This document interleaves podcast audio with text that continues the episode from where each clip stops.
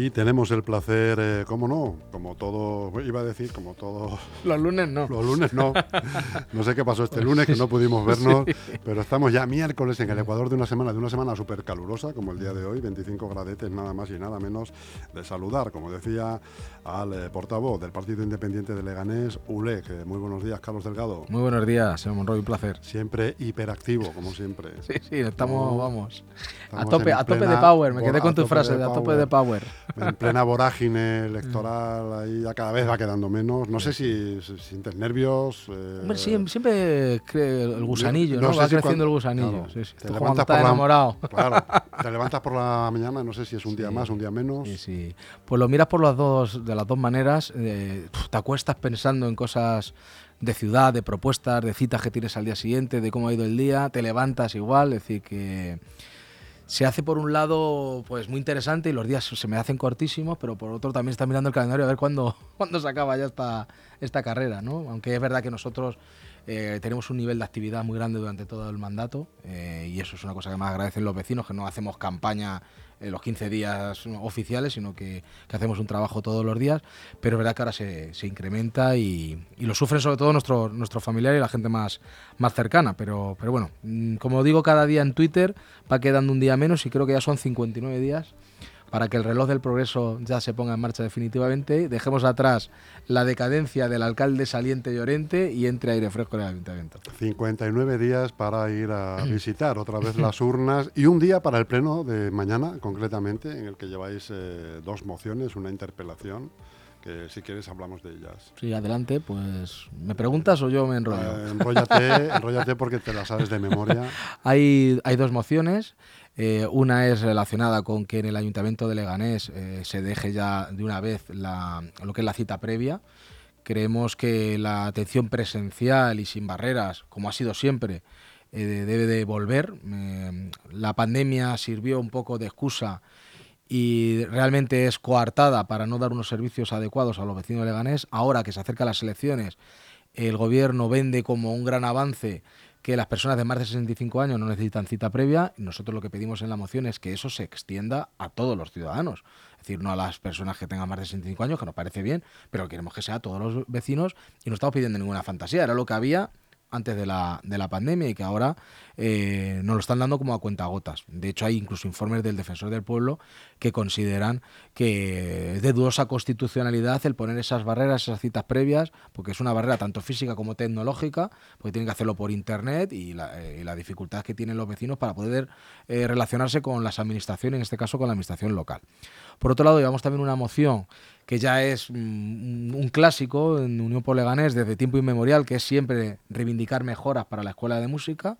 Lleva muchos años que la escuela de música pues no está eh, la institución a la altura de la gran eh, labor que hace esta escuela conservatorio de don Manuel Rodríguez Sales y en esta ocasión ha tenido más un efecto que bautizamos con el efecto ULEG porque presentamos la moción el miércoles y el miércoles pasado y el viernes en Junta de Gobierno Mm, justo eh, hacen propio el gobierno una reivindicación que presentamos esa moción y era que llevábamos todo el año sin profesor de viola en, la escuela de música y pedíamos que se sacara ya la plaza. Pues qué casualidad, el viernes en Junta de Gobierno anuncian que para este martes eh, iban a llevar en orden del día la aprobación de proceso selectivo para poder dotar de, profesor de, de viola en la escuela de música sorprende, ¿no? Que a poco menos de, pues eso, de justo 59 días de las elecciones se pongan a hacer los deberes. Esto, como siempre hemos hablado otras veces, los minutos de la basura de la legislatura.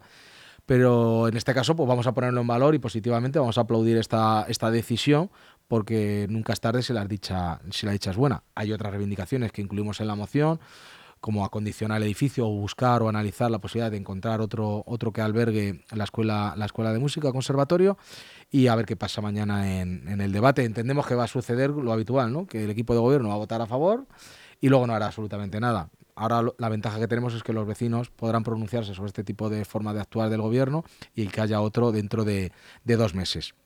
Y por último, aparte de ruegos y preguntas eh, dentro de esta campaña que hacemos de Tienes un amigo en el ayuntamiento, en el que los vecinos nos trasladan muchísimas reivindicaciones, eh, tenemos una interpelación en la que al alcalde o a la concejala de Urbanismo y, Patrimonio e Industria, la señora Oliva, nos explique una serie de, cuestiones que están sucediendo, especialmente en la última época, que además nos llaman la atención porque además son muy comprometedoras para, el futuro de la ciudad o eh, se han levantado muchas sospechas por, cómo ha actuado la, delegación que, dirige la señora Oliva, que además es secretaria general del, Partido Socialista en Leganés y además la número dos de la lista de candidatura del, señor Llorente. Pues desde el fiasco con el plan general, eh, recordarán cómo incluso hasta hicieron campaña de que iba a haber un nuevo plan general, que esto Leganés iba a ser poco menos que Hollywood, y luego llega un tribunal de contratación de la Administración Pública y tumba los pliegos que ha sacado la señora Oliva y el gobierno porque son una chapuza, porque lo hicieron mal y estaban tan teledirigidos que iban en contra de la libre concurrencia, ¿no? y, había unos aspectos claramente chapuceros y lo han tumbado para atrás. Entonces del plan general de la redacción nunca más ha vuelto a saber y la señora Oliva que sacaba pecho de que iban a cambiar y transformar la ciudad para 20 años, pues ahora se ha escondido como en tantas otras cosas y ya no dice nada. Tampoco sabemos eh, o no nos han dado una explicación a esa fábrica de humo permanente que es la entrega a la Universidad Carlos III de una parcela en Legate valorada en cerca de 40 millones de euros cuando el Ayuntamiento de Leganés ha valorado esa parcela muy por debajo de su valor real para evitar los controles que tendría tanto de intervención como de la Comunidad de Madrid. Si supera los 25% de los eh, recursos ordinarios, de los ingresos ordinarios de un ayuntamiento, la Comunidad de Madrid tiene que meterse a analizar esa cesión.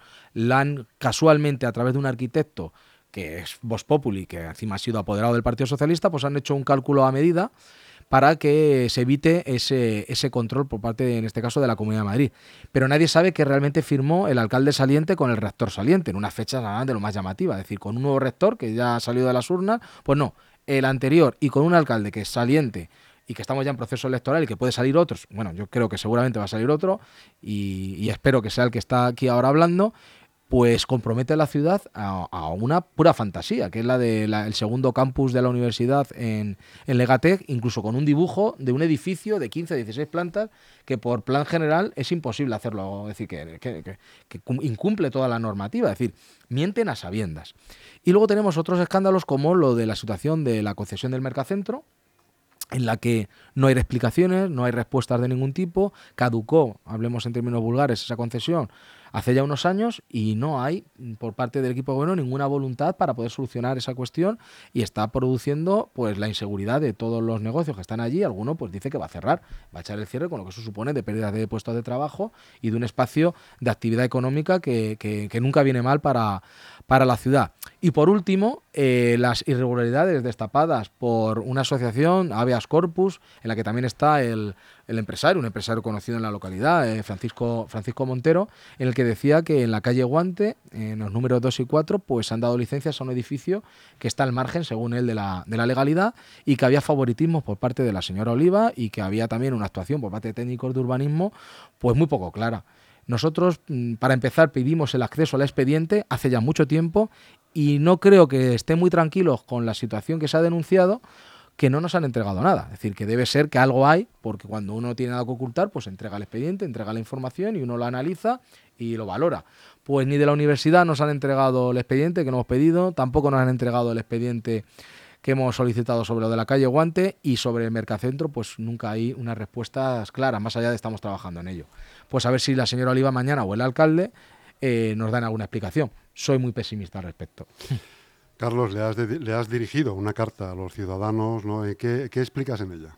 Bueno, pues mm, como digo en, ella, en esa misma carta, manuscrita, sí, sí, hecha por mi, mi, letra es muy fea, no lo puedo evitar, me lo decían en el colegio, eh, pero lo he hecho lo mejor posible para que la pudieran leer los vecinos porque yo creo que es una manera de, de conectar emocionalmente con, con, ese vecino que hace mucho tiempo que no recibe una carta a mano. ¿no? Es, parece que ahora todo es frío, es por internet, eh, ya la gente casi ni se habla por teléfono, por los WhatsApp. Y yo quiero volver a recuperar esa imagen o esa forma de trabajar eh, de piel con piel, ¿no? Que, sientan quién soy, quién puede ser su alcalde, esa es su letra, es decir, es algo íntimo. Y, como os puedo ver en la carta, ni criticamos a nadie, ni nos metemos con ningún partido, simplemente decimos que aquí hay una persona detrás del, del político, un vecino, como el que está leyendo esa carta, y además un amigo, y que lo que pretende es lo mismo que quieren todos los vecinos de Leganés, mejorar la ciudad, y además de una manera honrada y eficaz, con profesionalidad. Y eso, modesta aparte, es lo que quiero representar como candidato a la alcaldía y representa nuestra formación, Unión por Leganés. Y está teniendo mucho éxito. De hecho, me está llamando mucha gente mayor. Mayor que recordaba las cartas. Yo y uno en broma me decía, la última carta que recibí fue en la mili de mi novia. Dice, es la última vez que vi una carta manuscrita, ¿no? Y era un hombre ya de sus 70, de sus 70 años, ¿no? Ya la mili, en fin, yo ni siquiera la, la hice, ¿no? Pero, pero despierta esa, esa nostalgia y esa conexión que, que, queremos con nuestro vecino. Unión Polegan es un partido de vecinos, para vecinos, y el candidato, en este caso que soy yo, pues soy un vecino más. Y eso es lo que hemos querido trasladar con, con esta carta abierta manuscrita.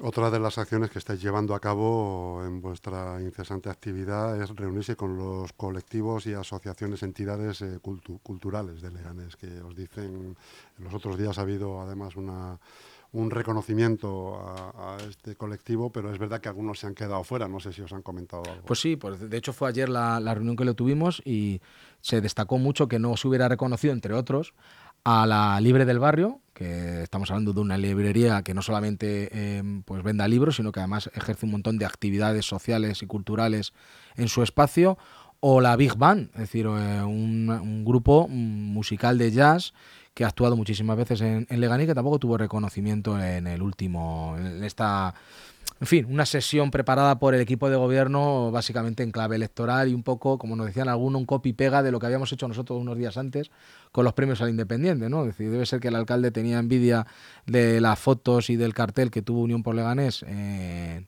en el Saramago y, por ejemplo, la foto que tuvimos con las casas regionales y ellos eh, aprovecharon para también premiar las casas regionales y a otras muchas entidades que, por supuesto, que se lo merecen y ahí estuvimos nosotros para apoyarlos y aplaudirlos, pero vamos, todo el mundo veía el, el tufillo electoral. Y ayer, precisamente, en esa reunión que tuvimos con las entidades culturales, pues nos dijeron el diagnóstico que compartimos todo. La cultura en Leganés está bajo cero porque desde el ayuntamiento y desde el equipo de gobierno no hay ningún interés cultural en la, en la ciudad, solo hay que ver la actividad que hay en los fines de semana, en los teatros, el problema que ha habido con los, con los técnicos, eh, la ausencia de las lunas del, del legaleo. Y nosotros pusimos encima de la mesa varias de nuestras propuestas. Como bien sabéis, nosotros queremos que la Biblioteca Central se convierta en un ateneo de las letras, de las artes, un lugar de encuentro para todos los eh, colectivos eh, culturales y de ocio de nuestra ciudad. Queremos que el Legaleo no sea una infraestructura desaprovechada durante 10 meses del año y tenemos un proyecto para que el Legaleo pueda ser utilizado durante todo el año. Estamos hablando además de un espacio eh, que alberga o puede albergar a 1.500 personas, que es un aforo muy importante.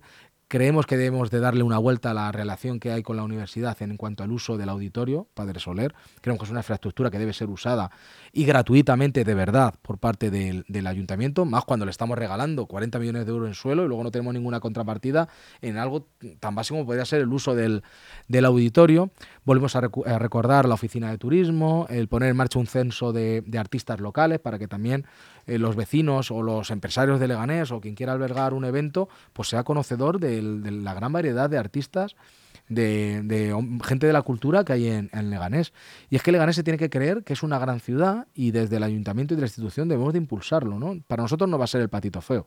Para nosotros la cultura es ese cisne magnífico que hay que alumbrar y que hay que cuidar. Y eso es lo que quisimos trasladar a las entidades culturales y lo aceptaron muy, muy de buen grado. Siempre con la cautela de, claro, sois políticos y ahora nos queréis decir que vais a hacer cosas. Bueno, yo simplemente les pedí que me concedieran el beneficio de la duda. Ya saben cómo han gobernado otros, todavía no se sabe cómo gobierna ULEG y yo espero demostrarles que somos otra forma de hacer las cosas. Carlos Delgado, portavoz de ULEG, muchas gracias por tu tiempo. muchas gracias a vosotros por dar eco a nuestras iniciativas. Te espero la semana que viene. Gracias.